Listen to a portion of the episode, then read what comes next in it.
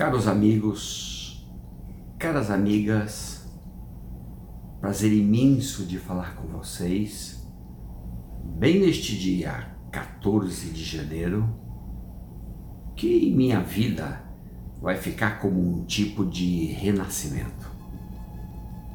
Porque hoje nós fizemos um transplante de medula. Eu recebi uma medula nova que veio com o propósito de substituir minha medula antiga. Medula é do meu filho, é um sangue, portanto, diferente do meu. Vou mudar meu tipo sanguíneo, mas tudo que será produzido dentro de mim daqui para frente será produzido por esta medula nova tudo se houver compatibilidade entre meu corpo e a medula nova.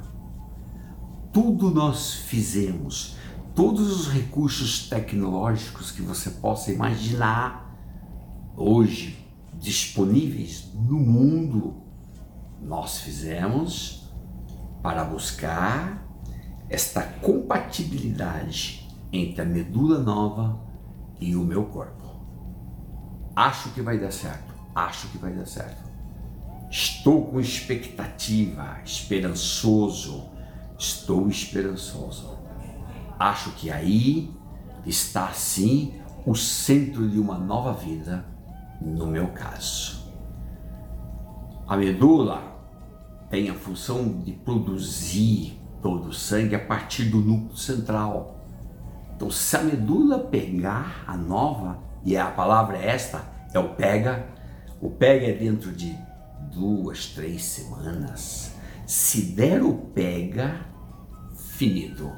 Leia-se, a medula nova pegou, a chance de eliminar os resquícios de produção de células é, do mal acabou. É isso que nós esperamos, essa é a nossa grande esperança hoje. E tudo também começou comigo. Tem uma dica aqui do José Roberto Burnier, da Globo, que também passou por um câncer agora. Tudo começou comigo com um caroço aqui atrás, ó. Preste bem atenção essa parte aqui do pescoço, ó. Uma dica que eu te digo se você notar um caroço, não é que todo caroço é câncer, hein? Não é isso que eu estou falando, não. Mas se você notar alguma coisa anormal, e eu notei, fique desconfiado. Faça exame por precaução, por cautela. Aqui que me deu o sinal de que eu não estava legal, de que eu tinha problemas dentro de mim. Vamos que vamos? Tudo isso é a parte central e, digamos, explicativa o que é o transplante de medula. Agora, o que eu quero te passar é, e te agradecer, primeiro agradecer teu carinho, tua atenção, muita gente aqui comigo, juntos, no mesmo time com a gente, isto é algo extremamente sensibilizante. Mas o que eu quero te passar é o significado de tudo isso na nossa vida, algo que pode ser útil para você daqui para frente. Eu vou te passar. Uma coisa precisa que o Burnier disse aqui nessa entrevista dele foi a seguinte: quando não mata, o câncer cobra caro. É verdade. Não é brincadeira. Tem dia que você tá com o corpo estraçalhado de tantos remédios, tantos cuidados, tantas coisas necessárias para você enfrentar o problema. Então o câncer é isso. Quando não mata, cobra caro. Nesse instante, por coincidência, temos muitos amigos e amigas passando por um momento dificílimo, dificílimo. É, Não vou citar todos aqui, evidentemente, porque tenho receio uh, de omissão, omissão que eu não quero, mas um dos que eu quero citar é um artigo recente do Gilberto Dinenstein, jornalista da Folha, editor do Catraca Livre. Fantástico Gilberto, fantástico Gilberto. Ele escreveu um artigo belíssimo quando naquele dia que ele escreveu ele tinha 1% de chance de recuperação do câncer. 1% de chance. E ele disse: câncer é algo que não desejo para ninguém, mas desejo para todos a profundidade que você ganha ao se deparar com o limite da vida. Na hora que você percebe o limite final da tua vida e, em consequência, esta grande conquista filosófica a partir sobretudo do século XX, que é a consciência da nossa finitude. Antes já tínhamos consciência disso, mas a partir do século XX nós passamos a ter uma consciência filosófica da finitude da vida. Então, qual é a dica de Gilberto de Mestai? Vai fundo, meu caro, vai fundo, vai em profundidade verificar os limites da sua vida e o que você pode fazer. Uma outra dica super legal foi transcrita há poucos dias por Contardo Caligares.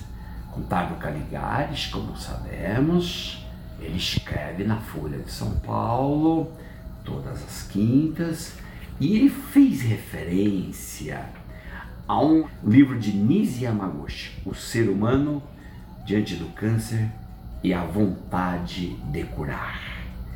E então ela dá muitas dicas legais, o Compardo transcreveu muitas dicas legais, dentre elas, seguinte, é a possibilidade privilegiada de compartilhar este momento em que o ser humano precisa se reinventar, precisa rediscutir seus valores e descartar o que passa a ser irrelevante.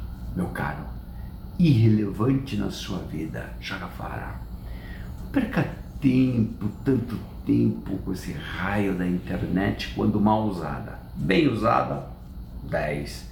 Mal usada, quanto tempo nós perdemos com isso? Então, o tempo, aquilo que é irrelevante, joga fora. E mais que isso, diz ele, junto com ela, prepare-se para viver. É, eis então a mensagem que fica. E eu gostaria também de passar uma mensagem para vocês que é a seguinte: saber distinguir na nossa vida, eu tenho feito isso nas minhas reflexões agora aqui, quietinho, no silêncio do hospital. Eu tenho feito isso muito, muito, muito. O que é relevante e o que é urgente. São duas coisas diferentes. Então, te dou um exemplo. Um radioestetesista foi convidado pelo chefe de uma tribo na África a tentar verificar se encontrava águas subterrâneas ali na região. Por quê? Porque eles estavam passando por um momento dificílimo de seca não tinha água por canto nenhum, aparentemente, à vista. O chefe da tribo então mandava todo dia de manhã uma equipe grande buscar água longe. E eles iam de manhã, voltavam à tarde, com baldes d'água na cabeça. E este radioestetesista começou a descobrir aqui, descobrir ali, examinou um ponto, outro ponto, outro ponto e disse: Olha, aqui tem grande chance de ter água. Neste ponto tem grande chance de ter água. O chefe da tribo ficou super feliz e disse: Ai, que bom, que boa notícia que você me dá. Ai, nós vamos cuidar disso urgentemente, blá.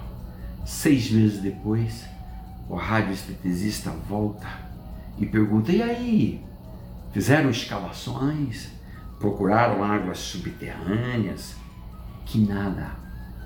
O chefe da tribo disse: entre o urgente de resolver o problema da água do dia e o importante de resolver o problema da água definitivamente, eu acabei optando pelo urgente.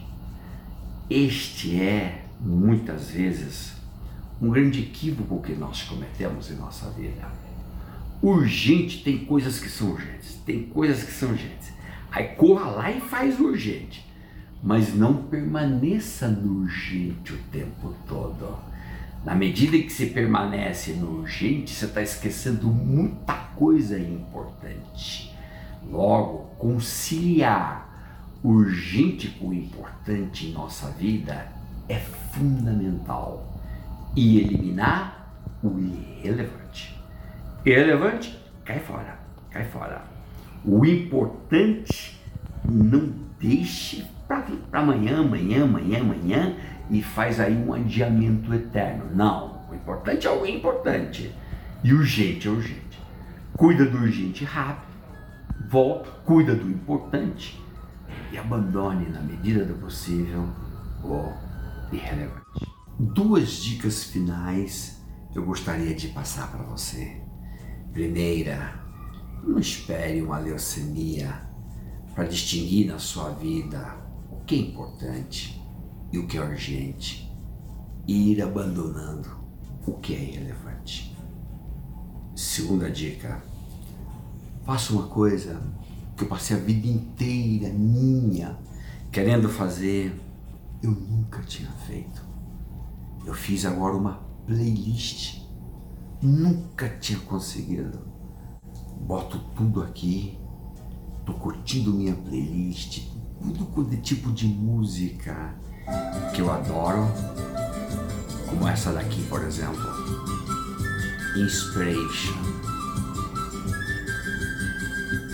Isso dá sentido para a vida, dá um sabor para a vida, todo especial, todo especial. Olha quantos instrumentos musicais eles usam. Olha quantos instrumentos. Olha quantas notas musicais. Prestar atenção nas notas musicais. Deixa ela entrar dentro de você. Como agora entrou um sangue novo no meu corpo, Deixa a nota tomar conta da tua mente. Isso é tranquilizante. Isso dá um sentido impressionante para as coisas. A vontade de viver.